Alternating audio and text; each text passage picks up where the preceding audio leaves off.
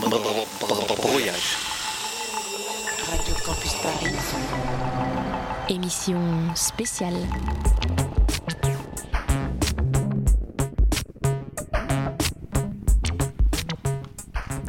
Bonjour à tous et à toutes et bienvenue dans cette émission spéciale Service public. Hier soir a débuté la deuxième édition de Brouillage, le festival de création radiophonique à voir et à écouter, créé par Radio Campus Paris et le théâtre La Loge. S'il cherche d'abord à mettre la création radiophonique en lumière, le festival Brouillage est aussi un temps de réflexion sur la radio, sur ce qu'elle est et devrait être, sur ce qu'elle donne à entendre et sur, et sur ce qu'elle est en train de devenir. Quelques semaines après la grève qui a ébranlé Radio France, nous ne pouvions pas ne pas ouvrir la réflexion sur le service, le service public. Le service public, ce serait, quoi que c'est en même temps un, un sujet tout à fait passionnant aussi. Le service public radiophonique et ses missions. Qu'est-ce qu'un média de service public. Quelles valeurs doit-il défendre? Comment la mission de service public que lui confie l'État influe-t-elle sur la grille des programmes et la conception des émissions? Comme toutes les institutions publiques, la radio souffre d'une diminution de ses moyens et est contrainte de s'inscrire dans des logiques de rentabilité et de performance. Comment peut-elle alors remplir ses missions? Doit-elle faire un choix entre l'intérêt général et la rentabilité? Si la radio publique a de moins en moins de moyens pour assurer ses missions, ne doit-on pas imaginer alors la fin de son monopole sur le service public? D'autres acteurs que l'on pourrait considérer aussi comme des radios publiques, puisque subventionnés directement ou indirectement par l'État, portent en effet des valeurs citoyennes et assument certaines missions de service public. C'est le cas des radios associatives que l'on connaît bien ici.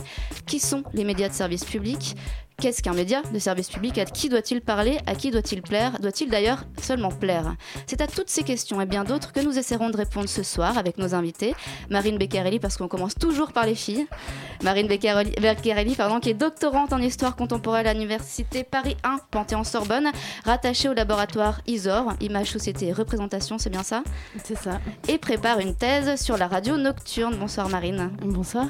Guillaume Erner, docteur en sociologie et animateur de l'émission Service public sur France Inter. Bonsoir. Bonsoir. Et Sébastien Poulain, trésorier du GRER et doctorant en information et communication. Brouillage. Que de docteurs ou futurs docteurs autour de cette table Alors, est-ce que, est-ce que les chercheurs ont un lien particulier avec la radio? Qu'est-ce qui se passe? Alors, pourquoi tous ces chercheurs se retrouvent aujourd'hui dans des radios où pensent la radio, parlent de la radio? Peut-être qu'il y a un, lien entre la radio et la vulgarisation. Vous savez, il y a deux conceptions, à mon avis, du service public euh, audiovisuel. La première euh, conception consiste à dire que le service public doit tirer l'ensemble de l'audiovisuel public vers le haut et donc euh, montrer l'exemple pour permettre aux autres radios qui ne sont pas des radios de service public ou aux autres télévisions d'être en quelque sorte un aiguillon. Et puis euh, il y a une autre conception qui est à mon avis tout aussi respectable qui consiste à dire que le service public doit parler à tous et qu'il faut donc euh, proposer une offre pour tous les publics et donc pas nécessairement pour euh, le public le plus exigeant. Voilà les deux conceptions. Ne pas parler aux élites. Pourtant, c'est ce que font un peu les chercheurs qui, non, qui restent un peu dans l'entre-soi. Pas forcément, puisque les chercheurs peuvent aussi être des passeurs et euh, moi, je suis un chercheur défroqué, c'est-à-dire que euh, aujourd'hui, je ne fais plus de recherche, je ne fais même plus d'enseignement, et donc euh, mon seul travail consiste à essayer de faire passer des choses parce que précisément mes années de, de travail à l'université m'ont permis d'aborder une grille de lecture de la réalité, m'ont permis également de pouvoir vulgariser, presque traduire un certain nombre de notions en sciences sociales. Et de parler d'un peu, un peu tout un peu plus facilement que les autres. Bah, me permet en tout cas de euh, problématiser les choses, puisque euh, ce, qui, ce qui compte, à mon avis, dans un grand nombre de sujets tirés de l'actualité, c'est d'avoir une grille de lecture qui vous permet de mettre en balance les choses, parce que le monde social est bien souvent dialectique, et si on le voit de manière unilatérale, et eh bien souvent on se prive d'une partie euh, de la réalité de ce monde social. Est-ce que Marine, par exemple, toi, tu fais aussi un peu de, tu fais de la recherche sur la radio, mais tu pratiques aussi la radio. Est-ce que c'est pas difficile parfois de faire ces, ce, ce, grand écart entre la pratique et, et une réflexion sur des pratiques? Euh, non, je pense pas que ce soit difficile. Je pense qu'au contraire, ça peut enrichir quand on fait des recherches Et si on enrichit ces recherches, en l'occurrence sur la radio, avec une pratique euh, active et qui soit pas juste de la théorie. Euh, du coup, euh, ça, peut enrichir la réflexion. Après, c'est évidemment pas du tout la, même chose, mais l'un et l'autre se nourrissent. Le, travail de recherche peut, aider dans, la façon, enfin, comme disait Guillaume Erner, donne des grilles de lecture et des, clés pour analyser et peut-être travailler, aborder le, le, travail radiophonique d'une autre façon. Et, et, et à l'inverse, ça enrichit le, le travail de recherche que d'être que sur le terrain. C'est d'ailleurs tout, tout l'objet du, du GRER euh, que tu représentes ce soir, Sébastien. Oui, exactement. Et en fait, dans l'histoire de la recherche, bon, déjà, les études en communication, c'est quand même assez récent. C'est pas très valorisé en plus. C'est pas encore très valorisé. Ça le devient de plus en plus. Et euh, justement, les études sur la radio, euh, on parlait de euh, radio comme le média oublié, le média invisible. Et donc pendant longtemps, bon, la radio a été peu étudiée, et encore aujourd'hui, mais ça se développe grâce au GRER depuis, depuis une dizaine d'années en fait. Et c'est vrai que la télévision, par exemple, c'est très étudié. aujourd'hui, Internet, ça explose. les journaux aussi sont très étudiés. Alors c'est toujours Le Monde, c'est toujours les grands journaux voilà. Mais euh, voilà, la radio était peu étudiée. C'est pour ça que le CRER a été créé, en fait, tout simplement pour développer ces études. Et donc, dans vos pratiques de la radio et dans votre réflexion sur la radio, il y a cette notion de service public qui doit certainement revenir régulièrement. D'ailleurs, je crois que le GRER a, un événement, une conférence samedi sur euh, cette notion, cette question de, service public. Qu'est-ce que pour vous, euh, un média de service public Comment on définirait le service public à, la radio ou dans les médias en général? Qui veut répondre? Si on, veut revenir à l'origine, à Duguy, euh, donc, qui était un professeur de droit, hein, il parlait de continuité pour définir le service public, il parlait de mutabilité, d'égalité. Donc, vous, l'avez cité tout à l'heure. La, continuité, donc voilà, c'est euh, régulièrement euh, donc la radio émet euh, en permanence. Hein. La mutabilité, elle doit s'adapter à l'évolution de la société. Et l'égalité, c'est vrai que tout le monde doit pouvoir l'écouter. Et euh, il y a des radios qu'on ne peut pas recevoir dans toute la France encore aujourd'hui. Et là, récemment, on parlait de réforme, de supprimer l'amplitude AM, etc. Donc évidemment, il y a la, la RNT qui arrive, il y, a la, qui arrive. Mais voilà, est-ce que toute personne en France peut recevoir toutes les radios de service public? Après, voilà, il y a la définition de service public qui reste à faire. Mais euh, voilà. Une autre définition, enfin pour reprendre euh, Duguy, Duguy était un, un, durkheimien, donc des, gens qui au, début du XXe siècle ont pensé la République, ce sont des savants qui ont pensé la République, et pour eux, la notion de morale publique était à prendre en tant que cohérence. Donc en fait, le service public et doit en quelque sorte euh, conférer euh, de, la cohérence, de la cohésion au corps social. Et ce qui est moral, c'est ce qui assure de la cohérence, pas de l'homogénéité, hein, de la cohérence, j'insiste sur le terme. Et donc la radio peut euh, en quelque sorte articuler la conversation nationale. Et à mon avis, euh, c'est particulièrement important dans le cas de, France Inter parce que j'y travaille, parce que c'est euh, le poste qui est en quelque sorte la radio donc populaire du groupe Radio France qui doit donc parler à tous. Ce qui veut dire que lorsque vous y travaillez, vous avez en quelque sorte le surmoi pas forcément celui du GUI, alors peut-être celui euh, des Durkheimiens, parce que ce sont des gens qui me sont chers, euh, mais en tout cas, euh, vous vous dites qu'il faut alimenter la conversation nationale, essayer de tirer cette conversation nationale vers le haut et essayer de faire en sorte que les opinions se confrontent, se forment, en se verbalisant, parce que lorsqu'on verbalise une opinion, eh bien, généralement, on ne fait pas la guerre. Et c'est à mon avis à cela que sert le service public de radiodiffusion, avec quelque chose qui ne vous a pas échappé, c'est qu'il est tout à fait possible à la radio, à une heure de très grande écoute, euh, sur la matinale de euh, Patrick Cohen ou à une autre heure, euh, de, de faire venir un philosophe, un historien, alors même que c'est strictement impossible à la télévision. Pourquoi c'est impossible à la télévision? Pourquoi la radio le permet? pas Et tout simplement parce que la télévision est confrontée à une autre forme de concurrence. Alors, les mauvaises langues pourraient vous donner une réponse très claire à cela. France Télé touche 85% de la population. Je ne parle pas des émetteurs. Je veux dire que 85% de la population française est touché par euh, France Télé chaque jour. 25% de la population française est touchée par Radio France. Donc il y a 60% de différence. Ça, c'est l'explication qui ne serait pas charitable. L'autre explication, c'est tout simplement que euh, la radio sollicite euh, un seul de vos sens et qu'elle permet peut-être euh, d'avoir euh, un spectacle qui est un spectacle moins exigeant, puisque c'est un spectacle aveugle, la radio filmée aujourd'hui anecdotique, mais elle permet peut-être de plus solliciter euh, l'intellect, ce qui permet d'avoir à une heure de très grande écoute un philosophe ou un historien qui euh, se sentira donc mieux aussi lui-même peut-être sur, l'antenne, qui est peut-être plus... Les gens généralement se sentent mieux à la radio parce que le studio comme ici est un, lieu qui est un, lieu euh, à mon avis assez propice, assez intime, alors qu'au contraire euh, sur un plateau de télévision vous êtes exposé, vous avez des lumières dans les yeux, vous avez du maquillage sur le visage, bref, vous avez toute une série d'artifices, il y a un dispositif qui fait que et lorsque vous êtes dans un studio de radio, vous pouvez rentrer en vous-même, alors que lorsque eh, vous êtes à la télévision, on vous demande au contraire de euh, vous exhiber, ce qui n'est pas très agréable. Alors, on a posé la même question euh, à des gens que Anaïs a rencontrés dans la rue, un peu euh, au hasard, comme ça, à ceux qui ont bien voulu lui répondre, parce que figurez-vous qu'il y a plein de gens qui ont dit non, mais moi, le service public, je ne sais même pas ce que c'est et j'ai pas envie de répondre à vos questions. ça a été un peu, un peu rude pour elle. On va écouter donc les réponses à cette question. Qu'est-ce qu'un média de service public pour vous? Bah, Je pense qu'ils sont essentiels parce qu'ils garantissent une qualité des programmes et du coup de la parole, aussi d'une certaine liberté de parole. Et je pense que la grève à Radio France a été assez exemplaire là-dessus, c'est-à-dire que pendant un mois, quasiment, les salariés ont tenu le coup pour surtout des questions de qualité de programme et d'indépendance dans les programmes. Et je pense que c'est ça le but d'une radio de service public. J'écoute beaucoup euh, en fait les, les, radios de service public, notamment France Inter et France Culture.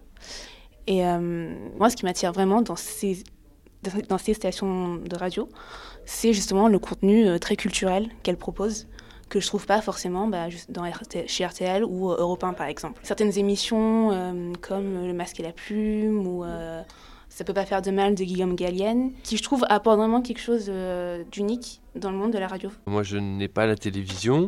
De service public, euh, c'est important effectivement d'avoir un, service public de qualité. Bon, moi, j'écoute beaucoup France, euh, France Inter, France Culture, et pour moi, l'important, c'est d'avoir euh, des informations fiables, de qualité, et puis d'avoir un regard sur le monde, sur la culture, et avec, avec de l'ironie, avec du décalage. Je trouve qu'il y a beaucoup trop de conneries. Ça manque de, de, ça manque de tout. Pour moi, si vous voulez, la télévision un numéro 2 ou, les, radios courantes, quoi, les, radios machin chouette, euh, si vous voulez, même France Musique. C'est très axé d'une certaine manière.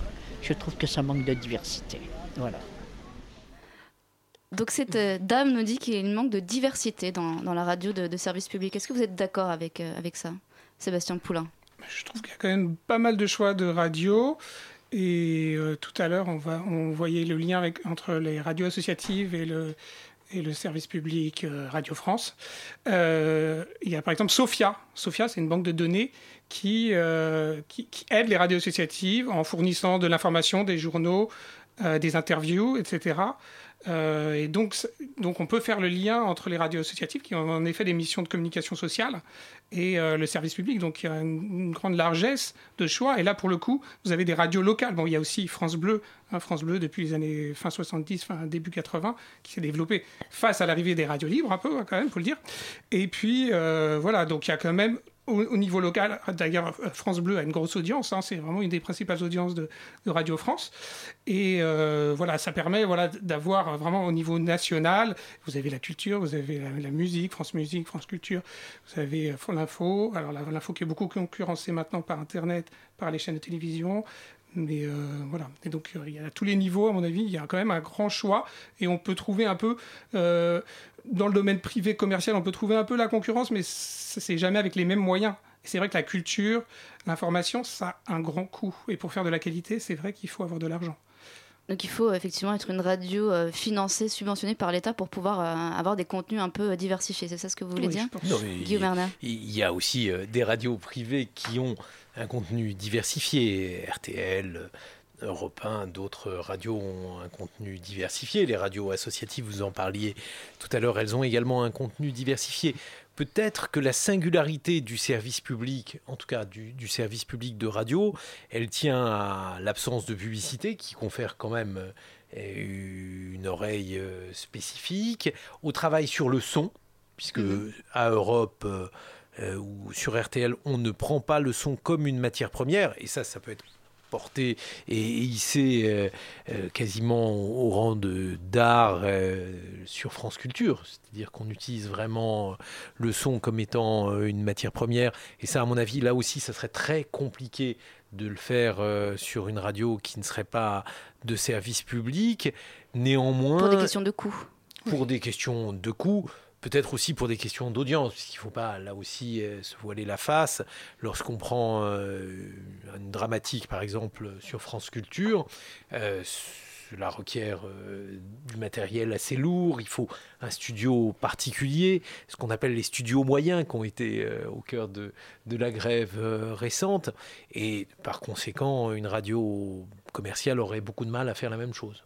Donc il y a des contenus un peu euh, différents qu'on trouve donc sur les radios de service public qu'on ne peut pas trouver ailleurs parce que effectivement ça coûte cher, parce que c'est des questions d'audience, d'audimat, que la création radio. Il y euh, aurait un problème euh, effectivement de coût. Je suis pas du tout certain par ailleurs qu'il y ait une volonté de se lancer là-dedans pour les radios commerciales, parce qu'elles considéreraient qu'elles dénatureraient leur antenne et que ça les entraînerait trop loin de ce qui constitue en quelque sorte leur objet social. Maintenant, si on prend la diversité euh, des radios, la plupart euh, des chants sont couverts par euh, Radio France, sauf peut-être les musicales pures, et notamment les musicales jeunes. Alors, c'est une tentative avec Mou on essaie, on essaie. de rattraper ça, mais on voit que là, il y a peut-être un champ qui n'est pas couvert. La radio euh, publique n'arrive plus à parler aux jeunes. C'est quelque chose que vous ressentez? C'est quelque chose. Euh, enfin, est-ce que les jeunes se sont exclus de cette radio? J'ai l'impression, quand on discute avec les jeunes, qu'ils écoutent surtout de la radio musicale, effectivement, Skyrock, Énergie, euh, Fun Radio, ce genre de choses. Est-ce que le service public peut encore parler aux, jeunes? Alors, de toute façon, les radios généralistes sont des radios qui souffrent d'une d'un vieillissement de leur audience.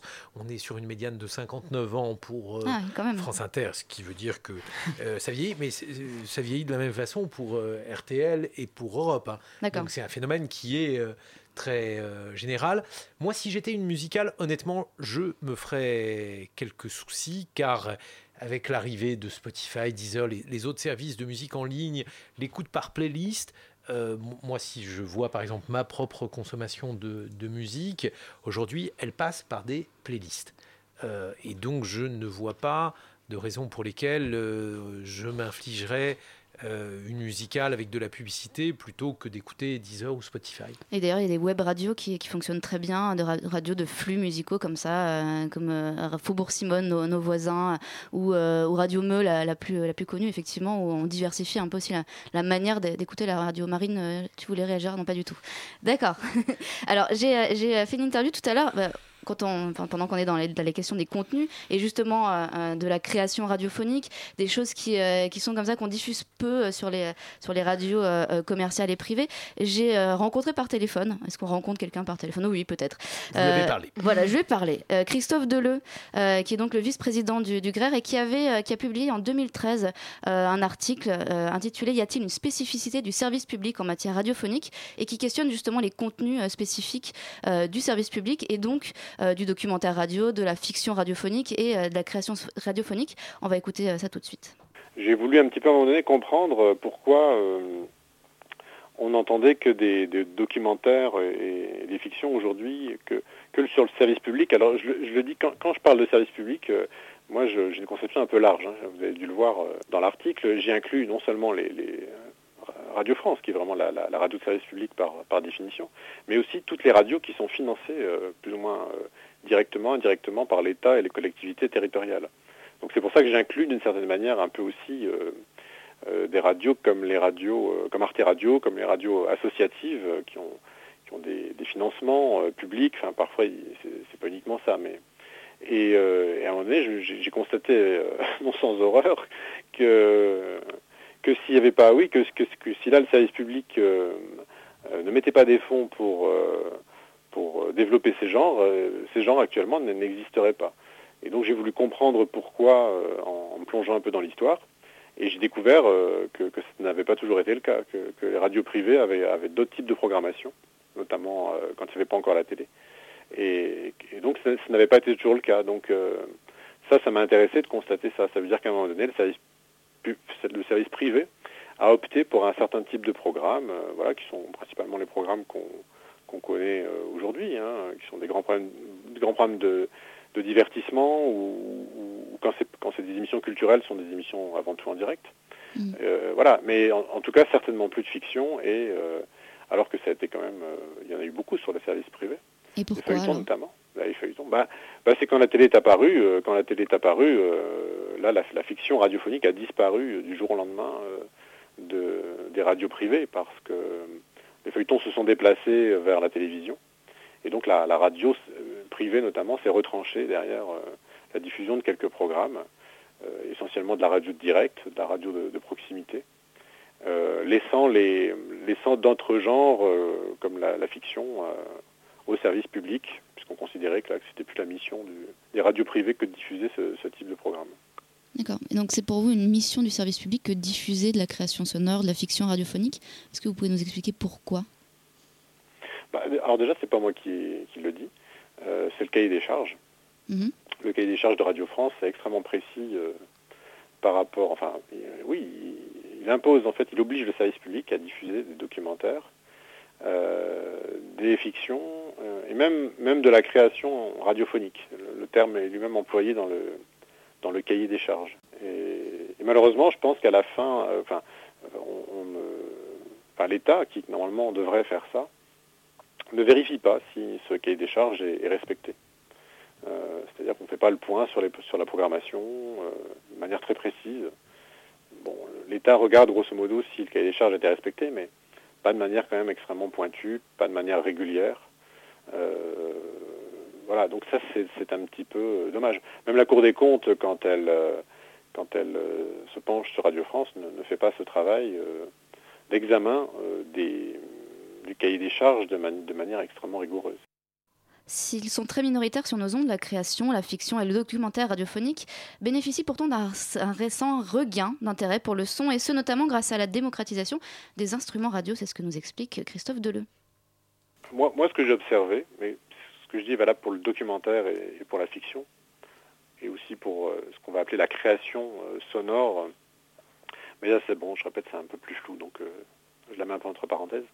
En tout cas pour la, fiction et le documentaire, quand on fait des séances d'écoute publiques, euh, on se rend compte que viennent parfois à ces séances des, auditeurs qui n'ont pas du tout l'habitude normalement d'entendre ça. Mm. Et quand on discute avec eux, euh, ils, découvrent ces genres-là. Ils, donc ils, sont mis à écouter du, documentaire ou de la fiction euh, comme ça dans le noir ou dans la pénombre. Et souvent ils adorent ça alors que ce n'était pas du tout une pratique culturelle pour eux. Donc ce que je, ce que j'entrevois, mais là je n'ai pas fait des études de réception, je ne suis pas un chercheur en réception, mais ce que j'ai pu constater quand même euh, dans, dans, ces soirées-là, c'est qu'il y a, y a beaucoup de gens qui, euh, qui aimaient ça, mais qui tout simplement n'avaient pas du tout l'idée de qu'on pouvait écouter euh, des, des, programmes comme ça. là, je parle des écoutes collectives, mais ça marche aussi pour à la radio. Donc ce qu'on peut ce qu'on peut dire, c'est que ce n'est pas une pratique culturelle qui s'est développée. Mais ça, ça peut s'expliquer bien sûr par la, prédominance de la télé. Euh, hum, voilà. On peut voir le succès, par exemple, des goûters d'Arte Radio euh, qui, euh, ne désemplissent pas. Oui, exactement. Mais il y a plusieurs manifestations. Moi, je pense aussi au Festival de Brest. Où, le Festival de Brest est aussi très intéressant parce que viennent au festival, beaucoup, beaucoup, c'est massif, hein. ils en sont quasiment à 8000 8000 visiteurs euh, pour toutes les manifestations d'une année d'un festival. Et là, on dépasse le cadre euh, des auditeurs euh, les plus fidèles. Quoi. Et, donc, là, on rencontre vraiment des, auditeurs qui découvrent des genres qu'ils n'avaient pas du tout l'habitude d'écouter. Donc, je pense que c'est surtout culturel. C'est pour ça qu'il faut se méfier un peu dans les, dans les débats sur la rentabilité.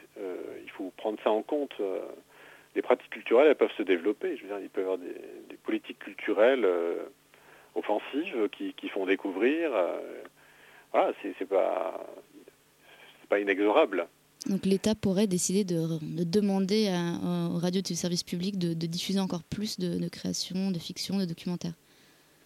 Pour essayer de... Bah, oui, là, je, moi, je sors un peu de ma casquette de chercheur et je, moi, là, je, oui, je dis que oui, parce que je dis que, oui, parce que c'est des genres qui, plaisent énormément. ils n'ont pas eu le temps vraiment de se développer à la radio, parce que malheureusement, quand la radio vraiment, a commencé vraiment à se développer, ben, la télévision est arrivée. Et d'une certaine façon, à, empêcher que la radio développe toutes ses spécificités. C'est un petit peu historiquement ce qui s'est passé dans les années 50. Et, mais finalement, ce qui est en train de se passer aujourd'hui, euh, c'est un peu comme si la radio, euh, c'est un peu comme si la, radio euh, reprenait le fil de son histoire qu'elle avait abandonné dans les années 50. Enfin, je, le sens un peu comme ça. Et ce, quelque part, grâce à Internet, à la possibilité d'avoir des audioblogs, ce genre de choses qui voilà, permettent la diffusion plus facile des contenus. Oui, ça, ça, je pense que c'est un. Enfin, ça demanderait de prouver scientifiquement, mais c'est une, c'est une intuition euh, que le, numérique a, redonné vie à la radio. Ça, je pense que c'est. Ça peut paraître paradoxal parce que euh, normalement, quand on pense au multimédia, euh, je pense que on pensait surtout à images.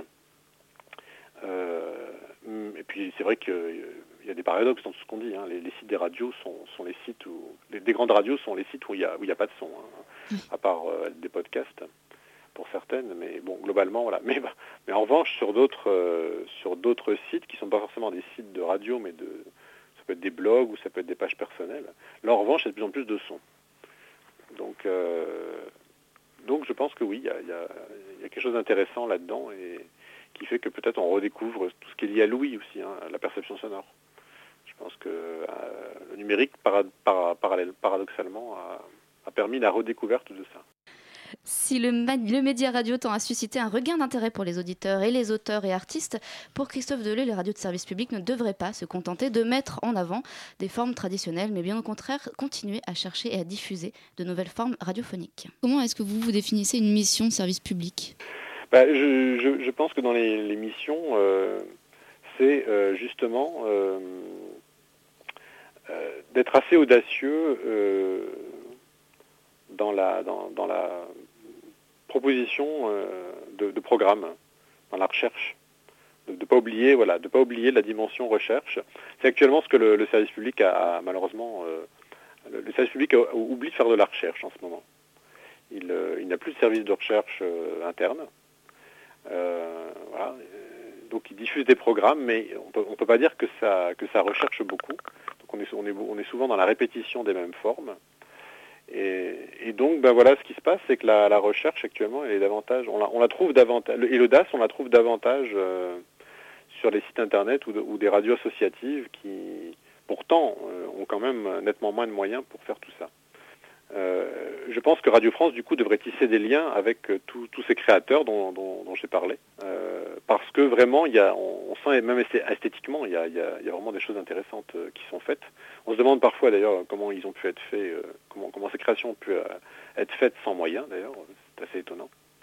Euh, des fonds secrets. Euh, ou alors bon, chacun s'implique, voilà, en n'étant pas payé. Bon, mais ça, c'est pas non plus souhaitable sur le long terme. C'est vrai que c'est bien une fois, mais après, si on veut vraiment que des auteurs continuent à, travailler, explorer, au-delà du one shot, il faut les aider. Donc, la mission du, service public, ce serait soit de refaire un peu de recherche de programme, enfin, recherche appliquée, de, de recherche de programmes, de lancer des programmes un peu, euh, innovants et de se rapprocher des, jeunes auteurs qui, qui sont aujourd'hui sur le net ou sur les radios associatives. Moi, je pense que ce serait ça.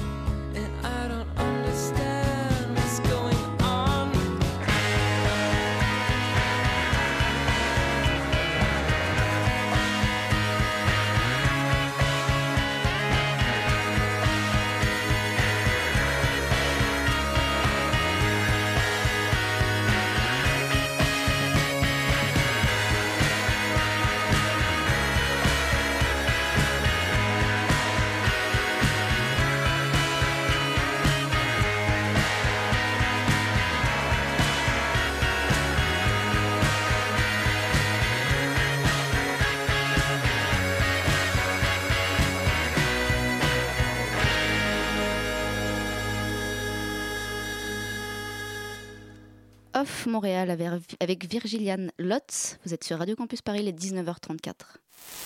Brouillage. Marine Beccarelli, c'est à vous.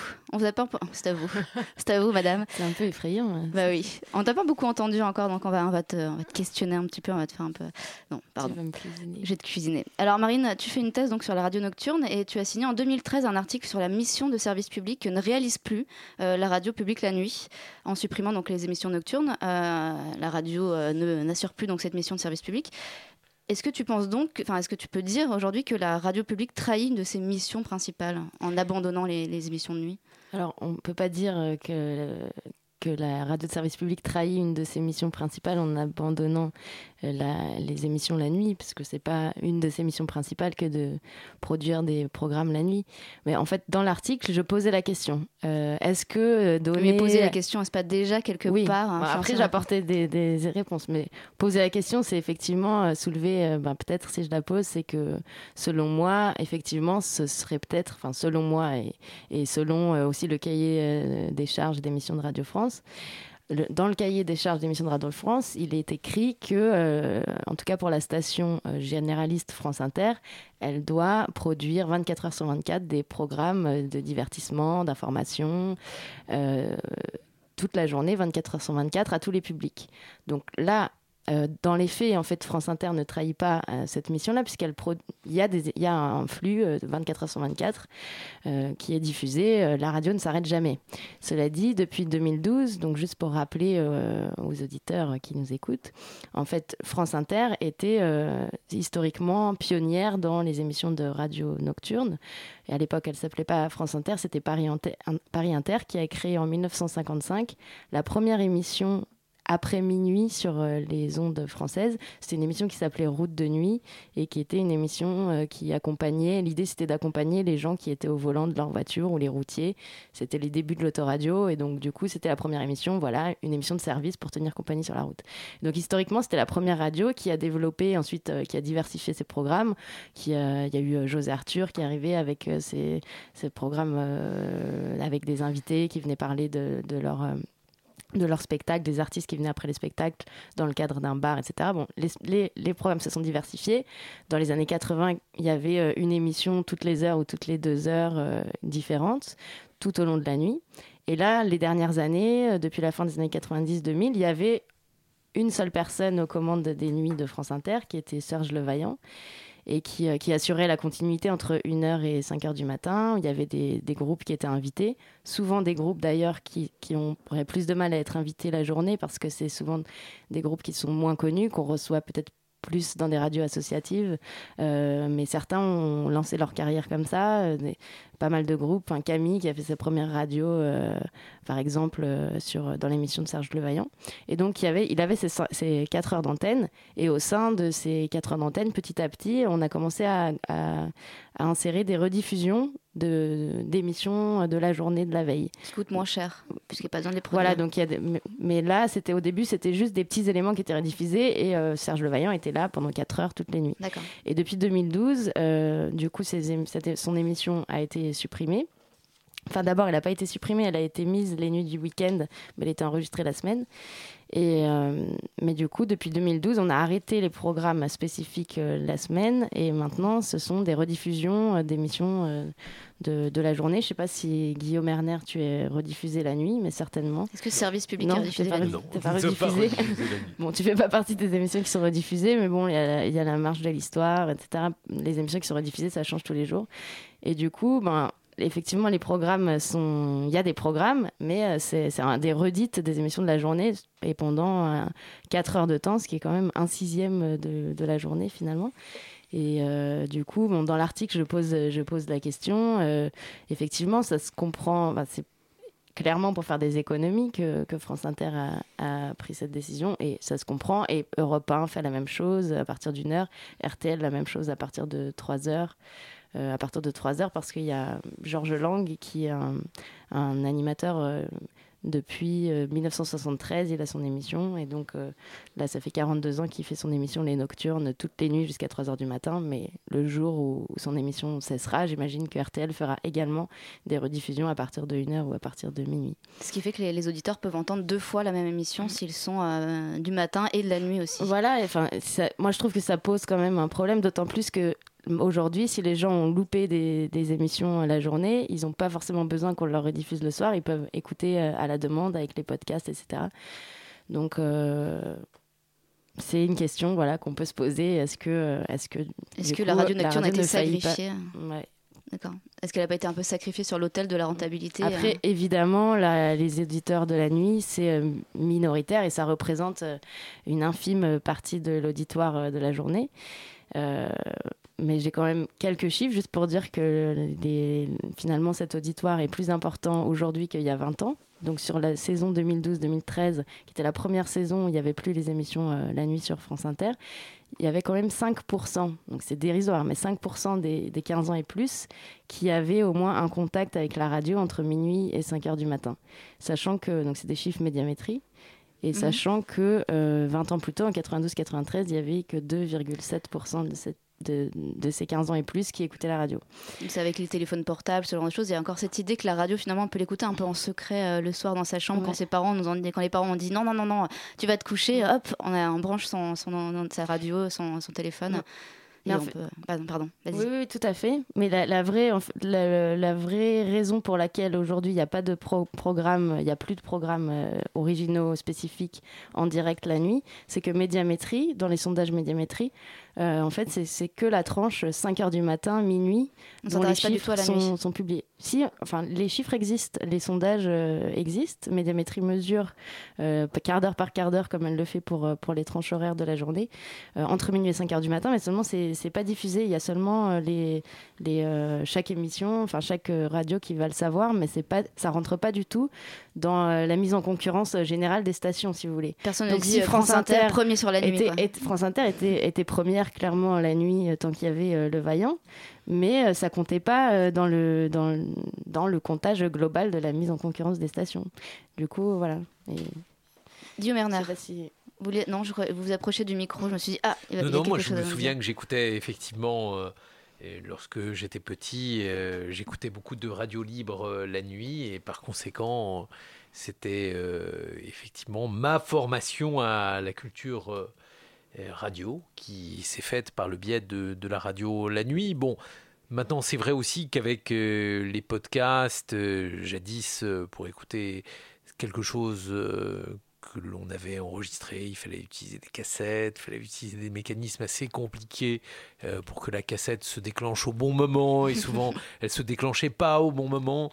Maintenant, euh, il y a des mécanismes plus simples. Un peu plus simples, effectivement. Euh, Sébastien Paulot, est-ce que c'est des, choses qui vous intéressent, vous, au GRER Est-ce que vous travaillez un peu sur ces questions? Je sais que Marine est adhérente au GRER, mais est-ce que ce sont des, vraies, des thématiques que vous abordez aussi dans, enfin, dans vos discussions, dans vos conférences, dans vos recherches? Alors moi, je, dois être un des seuls à, l'étudier euh, vraiment avec intérêt parce qu'en fait, euh, j'étudie une radio, une petite radio qui s'appelle Radio Ici Maintenant, et elle émet à partir de 23 heures. Donc, euh, C'est encore pire que Radio Campus Paris. Oui, voilà. Bon, elle émet aussi dans l'après-midi, 14h, 19h. Mais sinon, c'est voilà, ça commence à 23h. Et d'ailleurs, sa première émission en 1980, le, en juin 80, donc c'était une radio pirate, c'est une radio libre, hein, avant l'autorisation de Mitterrand. Euh, donc euh, voilà, la première émission a eu lieu à 23h. À l'époque, c'était pour éviter la police, le brouillage, etc. Mmh. Et donc euh, voilà, et donc chaque soir, il y a une émission en direct avec des auditeurs qui appellent, euh, comme les émissions voilà, qu'on connaît sur euh, RMC, sur de Libre Antenne. Libre Antenne, émissions avec participation du public. Donc en effet, elle m'intéresse et c'est vrai que alors là, on a vraiment un public très spécifique. Il y a des gens qui, qui ont du mal à, dormir euh, la nuit. voilà, il y a des chauffeurs de taxi. Chauffeurs de taxi qui sont là, où il y a des gens, en effet, ils rentrent de soirée et puis hop, ils, ont, ben, voilà, ils sont en voiture, ils sont en Ile-de-France, ils, et eh ben, ils écoutent quand même un peu la radio. Hein. donc et euh, voilà, il y a aussi les chômeurs qui ont plus de liberté que ceux qui se lèvent à 5, h du matin, 7 h du matin et 8 h du matin. Euh, donc voilà, il existe quand même un public. Donc c'est dommage, c'est vrai qu'il n'y ait pas un peu de direct, un peu plus de direct à la radio. C'était surtout de la, libre antenne quand même. La, nuit, il y a aussi cette notion de on va communiquer, on peut poser des questions, on peut discuter. Euh, c'est bah, euh, quasiment là que c'est vraiment apparu parce que la, la première émission, vraiment où les, les, gens ont pu poser des questions intimes, c'était une émission de Ménie Grégoire sur RTL, mais sur Radio Luxembourg à l'époque, mais c'était l'après-midi. Ça, c'était la première émission, mais c'était pas une libre antenne au sens où on l'entend aujourd'hui. Il y avait une personne qui passait à chaque fois et c'était une lettre euh, euh, qui était euh, retranscrite. Enfin, mm. Et la première émission de, de ce type-là, c'était euh, contrairement à ce qu'on pense, on pense souvent que c'est Macha Béranger sur France Inter. Or, c'était pas elle la première historiquement, parce que c'est Gonzague Saint-Brice, qui est un écrivain qui a, en 75, pendant 5 ans, de 75 à 80, a fait la première émission de Libre Antenne sur Europe 1, entre minuit et 1 heure, où il recevait les appels en direct de, tout, le monde. Bon, il y avait quand même un standard euh, avec un minimum de filtres, mais euh, chacun pouvait appeler pour poser ses questions, faire part de ses état d'âme. Et puis deux ans plus tard, France Inter a créé euh, le même type de programme avec Macha Béranger, qui est devenu un peu un symbole effectivement de la radio la nuit. Et c'est vrai que du coup, la nuit, c'est c'est le moment propice euh, à cette, intimité et cette proximité un peu euh, inédite entre, entre l'auditeur et l'animateur qu'on n'a pas à ce point-là la journée. Mais après, il n'y a pas que des émissions de libre antenne non plus la nuit. Mais la journée aussi, les, auditeurs appellent, c'est le cas dans votre émission euh, Guillaume Erner. Euh, est-ce que c'est important cette, ce rapport avec l'auditeur avec Est-ce que la, la, la, proximité avec l'auditeur doit se créer euh, dans la discussion directe, donc par, par le, biais du téléphone en l'occurrence? Oui, c'est important et c'est très intéressant d'en jouer, tout simplement parce que ça vous permet donc de savoir évidemment ce qui intéresse au premier chef les gens. Ça fait dériver l'émission. Ce qui est pas mal, ça vous oblige à avoir un conducteur euh, qui est un conducteur plus souple. Être concentré toujours. Ça vous oblige à. Ça, concentrer, mieux vaut l'être. Euh, je pense que c'est vraiment la qualité première euh, à l'antenne, vous êtes euh, obligé d'être euh, concentré, alors même que vous êtes multitâche d'ailleurs. Euh, c'est effectivement un exercice particulier, bon, mais ça s'apprend comme tous les exercices. Et puis l'autre caractéristique lorsque vous êtes dans une émission interactive, c'est qu'il faut poser, à mon avis, les questions de manière extrêmement concrète, puisque les, les, auditeurs vous renvoient à des interrogations qui sont des interrogations premières.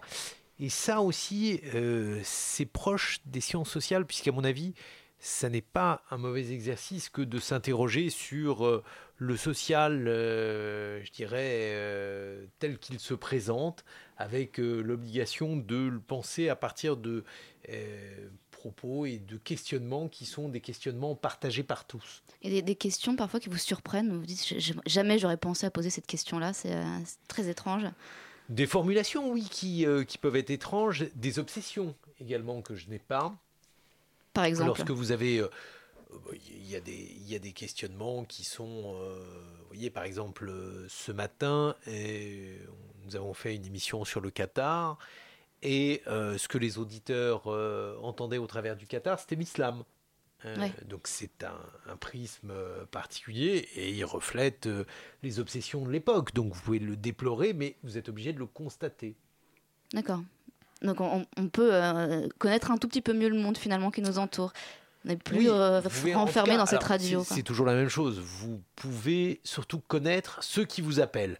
Puisque vous pouvez imaginer qu'il y ait un biais de recrutement. Évidemment. tout le monde n'appelle pas la radio pour poser des questions, mais en tout cas, ceux qui vous appellent, bah, ce matin sur le Qatar, euh, ils étaient euh, principalement sur ces questions-là. Est-ce qu'on pense, enfin comment on pense une émission comme celle-ci? Comment on choisit les sujets qui, euh, qui, pourraient intéresser tous les auditeurs, ou en tout cas au moins une partie, puisque évidemment on ne peut pas intéresser tout le monde tout le temps? Alors en fait c'était un croisement entre tout d'abord des sujets qui sont des sujets extrêmement majoritaires, mhm. C'est-à-dire qu'on essaie vraiment de, de, partir sur des questionnements qui sont des questionnements qui concernent tous les individus, euh, ce qui veut dire que euh, on va éliminer un certain nombre de questions parce que celle-ci concerne une classe d'âge euh, ou alors une pratique qui est une pratique euh, socialement euh, marquée ou en tout cas pas assez majoritaire. Et puis l'autre biais, c'est que l'on traite généralement les obsessions, les obsessions de l'équipe, les obsessions, mes obsessions. et je pense qu'il faut être un peu monomaniaque. Il faut aussi savoir avoir des obsessions dans différents champs.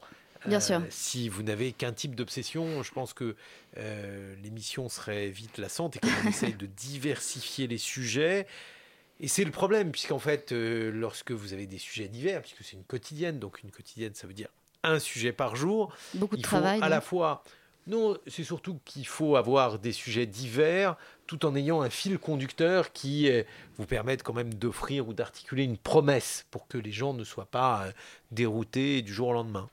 À qui on parle quand on, parle à des auditeurs? C'est quoi? C'est des, des, citoyens, des citoyens consommateurs, des citoyens contribuables? Non, on parlait à des individus. Des individus. à des individus, euh, c'est-à-dire euh, des individus qui ont euh, une capacité de raisonner, des interrogations, une curiosité.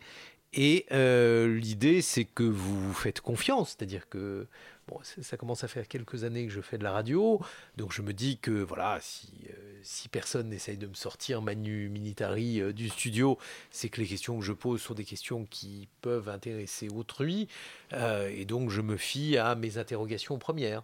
D'accord. Alors, pour les radios associatives, c'est assez, c'est beaucoup plus difficile de, enfin, à part euh, des radios qui sont constituées hein, sur euh, la relation avec l'auditeur. Mais par exemple, si on prend Radio Campus Paris, euh, c'est très difficile d'avoir ce rapport direct avec avec les auditeurs. On a l'impression que on est resté quand même relativement éloigné. Ça marche très peu, le phoneur, enfin la, communication par téléphone. Est-ce qu'il, y a une raison à cela, Sébastien Poulain, selon vous? Alors, peut-être que c'est difficile, mais en même temps, euh, je pense qu'on peut facilement devenir animateur, dans ce type de radio. C'est-à-dire que si on est vraiment motivé, si on vient dans les studios, si on discute avec les gens, on va pouvoir devenir animateur assez vite. Alors par contre, la question, c'est est-ce qu'il y a assez d'audience pour attirer suffisamment d'appels? C'est aussi ça la question, parce que si vous faites une émission avec euh, appel, mais qu'il n'y a personne qui, il n'y a pas beaucoup de monde qui écoute, et donc il n'y a pas beaucoup d'appels. Il faut demander aux copains d'appeler pour faire semblant d'avoir des, auditeurs, c'est quand même compliqué. Oui, et ça, ça existe même à RMC. Je, on m'avait raconté euh, des stagiaires qui allaient à un autre étage et qui appelaient la radio pour donner leur avis, donc même sur les grosses radios. Mais voilà, c'est pas évident. vous avez des avis de stagiaires. oui. C'est pas, pas inintéressant. Mais il faut écouter les stagiaires, ils, voient tout. Hein. Ils ont un regard neuf en plus. Et euh, voilà, donc c'est pas évident. Alors la spécificité de la radio que j'écoute, c'est qu'elle est voilà en Ile-de-France quand même. En Ile-de-France, il y a beaucoup de monde quand même, il y a 10 millions de personnes, donc réussir à trouver des auditeurs, euh, bah voilà, on, y parvient et c'est vrai que les gens adorent être avec les autres, parler avec les autres, communiquer, donner leur avis, exister à travers la radio, à travers le son, à, travers les opinions. Euh, ils communiquent, voilà, le, a besoin de communiquer. C'est une forme de socialisation par la radio. Et donc, voilà, ça, se passe aussi en, appelant à la radio. C'est une valorisation. C'est, la minute de, gloire euh, à la Warhol. Enfin, voilà, il y, a tout ça. Mais sur une radio aussi spécifique que celle-ci, et si, et si maintenant, est-ce qu'on n'a pas tout le temps à peu près les mêmes auditeurs Ou en tout cas, est-ce qu'on peut représenter des auditeurs différents? Est-ce que ce serait pas toujours euh, un auditeur type un peu. Euh, ah oui, oui, c'est bah, pas une radio euh. généraliste. Euh, alors de gauche, je ne sais pas, il y a plus à gauche que cette radio. Hein. C'est difficile d'évaluer si elle est à gauche, à droite. Il y a des gens de gauche, des gens très à droite. voilà, globalement, c'est vrai qu'elle est assez militante, un peu à gauche, écologiste, etc. Mhm. mais c'est vrai qu'aussi que voilà, il y a aussi une dimension spirituelle dans cette radio. Et donc tout le monde n'adhère pas à cette dimension spirituelle un peu New Age. Donc, euh, bon, alors on peut faire la distinction entre les émissions assez politiques, assez militantes, écologistes, où là, en journée, on peut avoir des publics euh, peut-être variés. Et quand c'est une émission spirituelle, bah, c'est sûr que tout le monde, euh, il y a des personnes qui vont couper, qui vont couper la, radio. Euh, oui, c'est sûr que c'est un peu des niches. On appelle ça les radios de, de, niche, un rendez-vous spécifique. et sur les autres radios associatives, ce qui se passe, la difficulté, c'est que c'est des, des radios assez complexes au niveau de la grille parce qu'il y a vraiment beaucoup de monde. Des fois, voilà, ça change chaque semaine avec plusieurs équipes, des noms qui changent tout le temps, enfin, des, les noms des animateurs qui, varient, etc. Et c'est difficile de se faire connaître avec des styles très différents, des, des formules très différentes. Et voilà, donc euh, c'est un peu plus difficile pour les radios associatives. De... même en Ile-de-France. mais après, il y a des grosses radios associatives comme Notre-Dame, qui, a une, voilà, qui est la plus grosse radio associative d'Ile-de-France, qui a une belle audience, qui a plus de financement aussi. C'est clair qu'il y a tout le temps la dimension économique qui revient à chaque fois pour avoir de l'audience, il faut se faire connaître, donc il faut faire de la publicité. Pour faire de la publicité, il faut avoir de l'argent, etc. Donc de l'audience. Voilà, donc même dans, le service, enfin dans, dans l'associatif, euh, il y a quand même cette question de rentabilité qui, qui entre en jeu, en tout cas d'audience pour, euh, pour les subventions publiques non, pas, ça ne fait pas partie des obligations d'avoir un niveau d'audience. C'est beaucoup moins présent qu'à Radio France, je pense. C'est pas là, c'est pas grâce à ça qu'on peut, qu'on peut obtenir une subvention. Euh, c'est pas que ça intéresse pas euh, les gens des radios associatives et c'est pas qu'il y a même une étude spécifique de médiamétrie sur les radios associatives qui coûte à peu près 2000, 2000 euros je crois. C'est beaucoup moins élevé que, que, pour les grosses radios. Ça intéresse tout le monde. On veut savoir là ce soir combien de personnes nous écoutent on va pas dire le contraire. Mais c'est vrai que ça fait pas partie de la formule. C'est voilà c'est une, radio de programme de d'offres euh, et de diversité avec une plus de possibilités de venir au micro pour des, pour des auditeurs, euh, de devenir animateur, quoi, de devenir euh, voilà, un coût d'accès moins élevé, un coût d'accès intellectuel, économique moins, euh, moins élevé que pour d'autres types de, de radios commerciales, etc., où là, c'est très concurrentiel pour devenir animateur, sur le service public aussi. Tout le monde en rêve, mais peu, euh, y arrive effectivement. Euh, est-ce qu'on peut dire qu'il y a une délégation des missions de service public sur les radios associatives? Est-ce que finalement les radios associatives endossent aussi une partie de ces missions euh, qui, sont, qui sont demandées au service public, aux radios de service public? À partir du moment où il y a un financement, je considère qu'il y a une forme de délégation. Et là, en effet, il y a un financement. Il y a plein de types de financement public au niveau régional, au niveau d'une mairie. Il y a le CER, le Fonds social d'expression radiophonique, c'est quand même 20 millions d'euros. Ça, ça vient d'une taxe euh, sur la publicité sur la radio publique, privée et la télévision publique et privée. Qui donc, est délivrée par le ministère de la Culture. Exactement. C'est donc c'est un transfert euh, qui fait vivre euh, la plupart des radios associatives. Et il ne faut pas oublier qu'elles sont quand même 600. Et voilà, 600, c'est quand même assez énorme. Voilà, c'est toutes les villes il y a vraiment très peu de lieux où il n'y a pas une petite radio associative locale. Et donc voilà, pour avoir des programmes locaux, euh, en plus de France Bleu, mais France Bleu c'est quand même plus au niveau euh, départemental, régional quand même. Et là, voilà, on peut avoir la radio du lycée, du collège, de l'université, de l'hôpital. Enfin, c'est quand même euh, fondamental. Et il y a plein de gens qui ont commencé dans des radios associatives. Ruquier, a commencé en Normandie, un radio associative. Guillaume Erner a commencé. tout à l'heure, on l'a dit. radio libre, pas associative. Dans une radio libre. Effectivement, les radios associatives sont souvent les, les, bébés des radios, des radios libres. Voilà, une, radio libre, une radio de jeunes. Cheap Radio. C'était le slogan, une radio libre, une radio de jeunes, cheap radio. C'est pas mal. Hein. Et écoutez, je ne me souviens plus de l'existence d'un slogan. Je sais que l'un de mes profs m'avait écouté, et ce qui était une catastrophe, euh, car mon émission était une catastrophe. Et euh, il m'avait dit que c'était très bien de faire des médias et de faire du commentaire d'actualité, mais qu'il fallait le faire sérieusement. Euh, voilà, moi, je faisais une émission qui s'appelait Dissidence politique et ah. elle était intégralement consacrée à la lutte antifasciste. Euh, à mon avis, ça serait douloureux pour moi de me réécouter c'est comme toujours, euh, ça peut toujours être marrant effectivement de se réécouter, mais ça fait un peu du mal euh, certainement à certains moments. La lutte antifasciste, euh, ça peut en quelque sorte conserver une forme d'actualité, mais je suis pas certain que je serais ravi de, de réécouter tout ça. C'est dommage, on a justement les enregistrements. Non, c'est pas vrai. Quel dommage, c'est vraiment. Il y a bien de podcasts à l'époque, effectivement.